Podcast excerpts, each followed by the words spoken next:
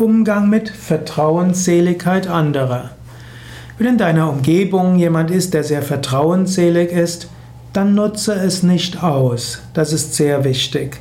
Ein Mensch, der dir vertraut, rechtfertige das Vertrauen und sei vorsichtig. Je mehr Vertrauen jemand in dich hat, umso freundlicher und mitfühlender solltest du sein und umso mehr solltest du seine, ihre Bedürfnisse und Anliegen berücksichtigen.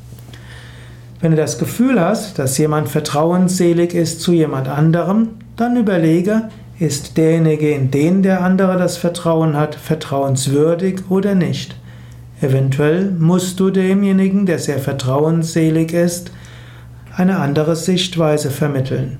Aber wenn es nur um Kleinigkeiten geht, ist es auch nicht allzu tragisch. Aber wenn du das Gefühl hast, dass ein anderer Mensch die Vertrauensseligkeit deines Bekannten, deines Freundes ausnutzt, dann solltest du das auch klar sagen. Dann ist es wichtig, erstmal Stellung zu beziehen.